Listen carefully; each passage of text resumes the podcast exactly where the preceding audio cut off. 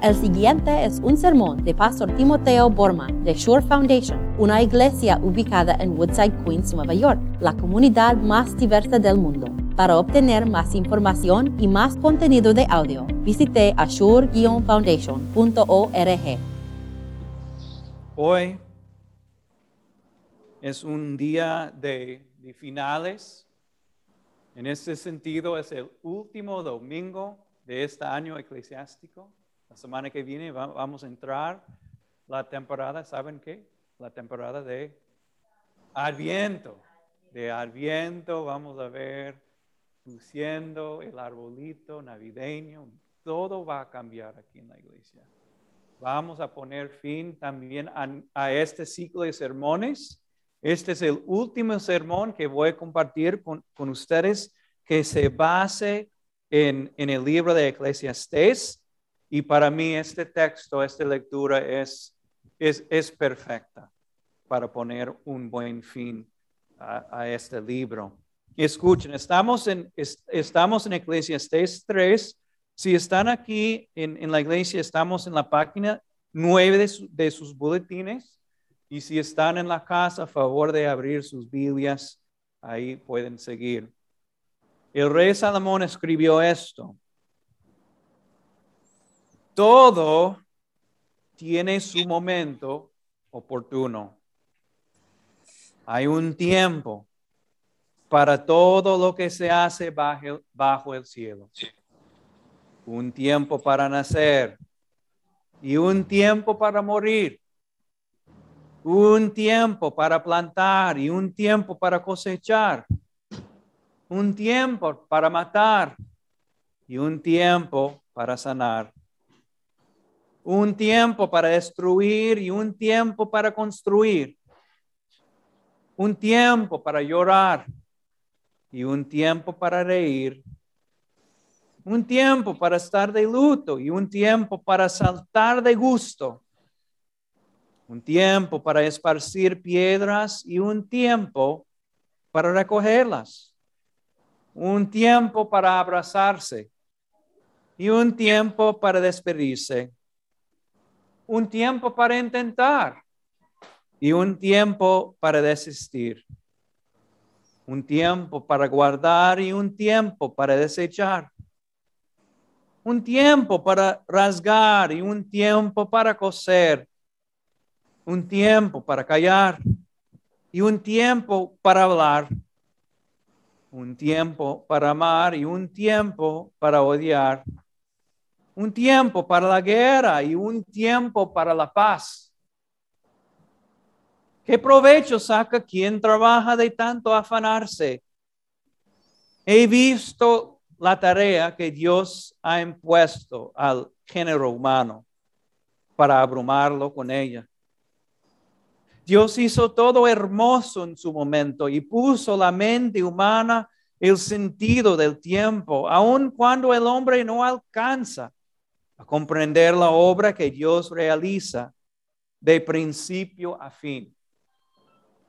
Yo sé que hay nada, hay mejor para el hombre que alegrarse y hacer el bien mientras viva.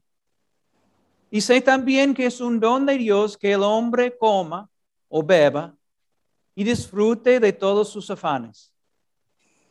Sé además que todo lo que Dios ha hecho permanece para siempre que no hay nada que añadirle ni quitarle, y que Dios lo hizo así para que le tema.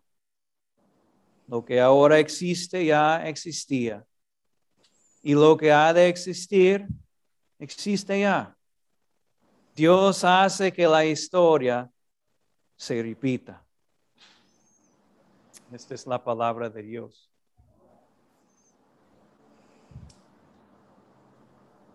A principios de esta semana, la reina Isabel de Inglaterra, ella ya tiene 95 años, pueden creerlo. Ella mandó, envió un mensaje escuchado en, en todo el mundo. Supuestamente iba a asistir el sínodo general de su propia iglesia, porque ella es la reina de su, la iglesia de Inglaterra. Y no pudo por su, sus enfermedades, su salud. Entonces ella pasó una nota al sínodo general. Y ella compartió con el sínodo algo, un mensaje muy, muy conmovedor dijo esto. Ninguno de nosotros puede frenar el paso de tiempo. Ninguno de nosotros. La rueda del tiempo va a seguir girando, girando, girando y nosotros no podemos pararlo. Es imposible. Lo que tenemos aquí, podemos decir, es la enseñanza más extensiva sobre el tiempo y además es la lectura más famosa probablemente de, todas las lo que el rey Salomón ha escrito. Si han escuchado esta lectura en el pasado, es bastante famosa. Quiero que ustedes escuchen este mensaje, no solamente porque estas palabras son bastante famosas, sino también aquí Él nos va a dar una enseñanza importantísima para nosotros. ¿Cómo debemos reaccionar al tic-tac de este reloj que nunca para? El rey Salomón dice, que el tiempo es como un peso excesivo. Una tarea dice, mira lo que, lo que dice en, en el versículo 10. He visto la tarea que Dios ha impuesto al género humano para abrumarlo la rueda del tiempo girando, girando, girando para nosotros es como un peso excesivo. Es absurdo lo que estamos haciendo aquí. El rey Salomón dijo, hay un tiempo para nacer, también para morir. Nosotros nacemos, entramos en el mundo, y no tenemos control. No tenemos control en, en dónde vamos a nacer, a quién vamos a nacer. Y nosotros abrimos los ojitos conscientes por la primera vez pensando, ¿por qué estoy aquí? No tenemos control sobre nuestro nacimiento y tampoco sobre la muerte. No, nosotros no decidimos, ok, hoy voy a morir. Decido hoy que no voy a tener la fuerza para levantar mi pecho ni siquiera una vez más. Es absurdo. Es un peso excesivo. Un día, un novio está delante de Dios celebrando Mira, mira la novia se, acerca a la presencia de Dios y el, novia, su, el novio, su, su corazón saltando. Parpadeamos.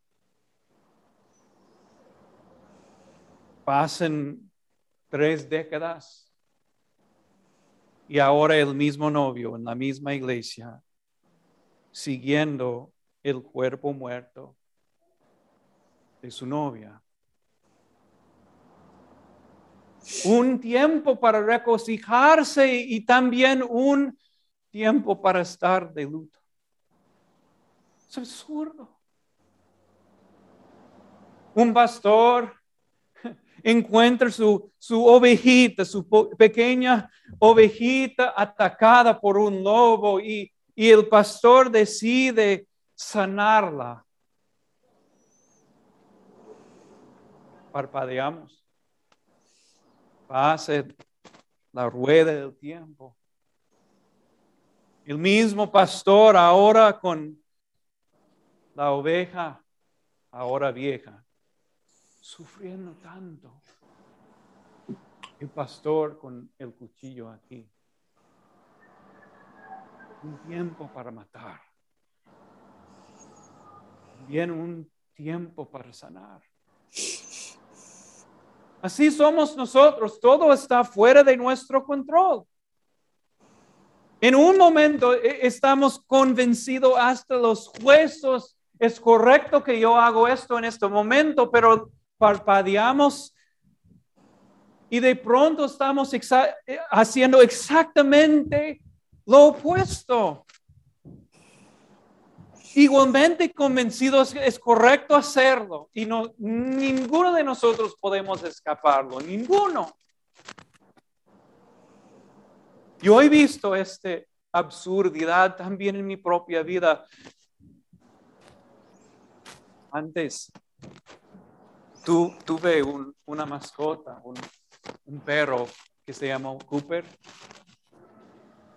Y probablemente les he contado la historia se nos escapó una vez. Durante tres días lo estábamos buscando, pusimos letreros. Estaba yo estaba escribiendo en Facebook y, correos electrónicos buscando a nuestro querido perito, Cooper. Y por fin alguien me mandó una foto de él después de tres días. Y ahí estaba Cooper. Y nosotros en, la casa, pero saltando de alegría, ahí está nuestro Cooper. Pero después parpadeamos. Pase el tiempo. Algunos de ustedes sabían que mi perito estaba bien enfermo, casi toda su vida. Sufrió de, de convulsiones terribles perdió control de todo su cuerpo. Y sí que a veces orinó, no tenía control. Y cuando él se puso de, pie después de una de estas convulsiones, él estaba como borracho, no podía caminar y, vimos la familia con, con, más frecuencia las convulsiones viniendo, viniendo, viniendo. Y por fin le dije a Amanda, Amanda, ya no más. Está sufriendo demasiado. Juntamos toda la familia, decimos a, a mis hijas, tenemos que despedirnos ahora de Cooper. Lo llevamos otra vez al veterinario. Nosotros, lágrimas. Un tiempo para buscar, pero un tiempo también para desistir. Hay un momento para todo. Y nosotros no tenemos control de esto, no tenemos control. Todo está fuera de nuestro control. No podemos decidir que ahora vamos a hacer esto y, luego el otro, porque el tiempo determina casi toda nuestra vida.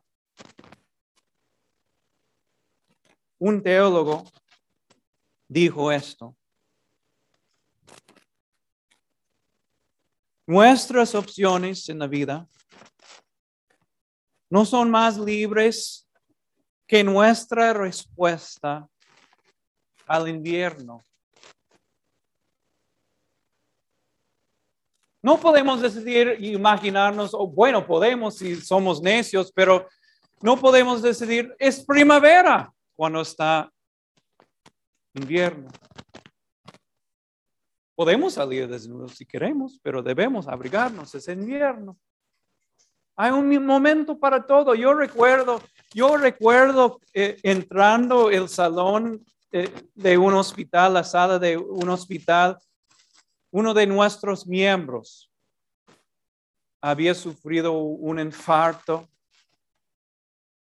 y los doctores habían hecho triple bypass surgery. Y yo como pastor, yo estaba pensando, pero esta mujer puede ser porque ella estaba tan activa. Puede ser que ella no va a ceder, es el tiempo para la sanación. Va a querer volver inmediatamente a su vida normal. Entonces entré este cuarto del hospital y le dije, no es tiempo para trabajar para ti. ¿Sabe qué tiempo es para ti? Sanación. Para descansar. El tiempo en un sentido nos humilla. También las temporadas. La única decisión para nosotros es humillarnos y decir, acepto, Dios, lo que tú estás haciendo. Este es el primer punto del rey Salomón. Que nosotros tenemos frente al reloj humillarnos y decir, tú has decidido yo. Yo voy a vivir en este tiempo. La verdad es que mucho está encima de nosotros. No somos soberanos. No tenemos control sobre la, la pandemia. ¿no es cierto? Ni los políticos, ni del gobierno y mucho más. Todo está encima de nosotros. Hay muy poco que podemos controlar. De verdad, según el rey Salomón, hay solamente dos cosas que podemos controlar. ¿Cómo respondemos a lo que está pasando en el corazón? Y también podemos ser buenos vecinos. Solamente esto, mira lo que ella dice. Frente al reloj. Dice esto, versículo, versículo 12. Yo sé que nada hay mejor para el hombre que alegrarse. Esto podemos controlar. Alegrarse. Y segundo, y hacer el bien mientras viva. Estas dos cosas están bajo de nuestro control. Solamente esto. Podemos responder a lo que está pasando en el mundo con enojo. Y muchas personas lo hacen. Con envidia. Con codicia y muchas otras reacciones, pero el rey Salomón nos invita a responder a lo que Dios nos está, nos está dando en el momento con un corazón.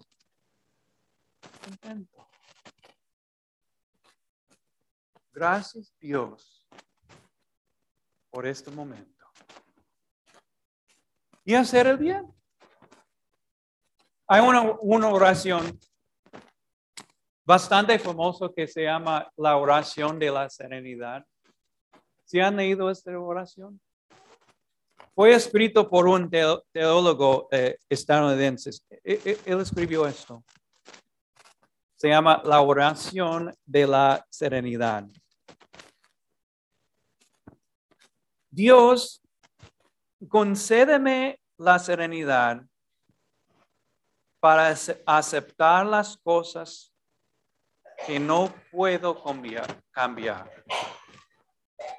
So, aceptar las cosas que no puedo cambiar. El valor para cambiar las cosas que puedo. ¿Y qué podemos cambiar? Nuestros corazones. Y también hacer el bien. Y la sabiduría para conocer la diferencia. So, tenemos que entender lo que está fuera de nuestro control, lo que está bajo de nuestro control y vivir así. Esta es la enseñanza del rey Salomón. Eh, el, el tiempo nos humilla y también en este sentido nos enfoque en las cosas que podemos controlar, nuestros corazones eh, y, y haciendo el bien hacia el prójimo. La vida es bien sencilla en un sentido. Pero hay una tercera verdad que quiero compartir con ustedes. Esta lectura, esta enseñanza de, del rey Salomón nos llena, nos llena de esperanza. Aquí, en este texto, tenemos la confesión más clara, más directa, más poderosa de la fe del rey Salomón en todo el libro. Escuchen lo que él dice. Este es el versículo, el versículo 11. Dios hizo todo hermoso. Todo. Todito en su momento. Cuando el hombre no alcanza a comprender la obra que Dios realiza de principio a fin. Dios hizo todo.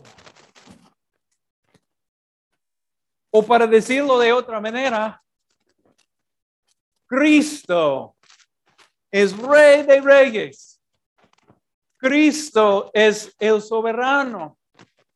Cristo es rey de nuestras lágrimas y también de nuestras sonrisas. Cristo es rey de nuestro matrimonio y también de nuestro, nuestro divorcio. Cristo es rey de nuestro nacimiento y también rey de nuestra muerte. Cristo es rey de reyes y soberano de todos los soberanos. Así es la confesión clara, directa, poderosa del rey Salomón. La vida en un sentido es como un rompecabezas. Y este rompecabezas tiene mil, mil piezas. Pero no tenemos la imagen. Y la verdad es que no tenemos 999 piezas. ¿Saben lo que tenemos de este rompecabezas? Solamente nuestra propia pieza. Nada más. Y nosotros ahí considerando nuestra pieza, que es la vida.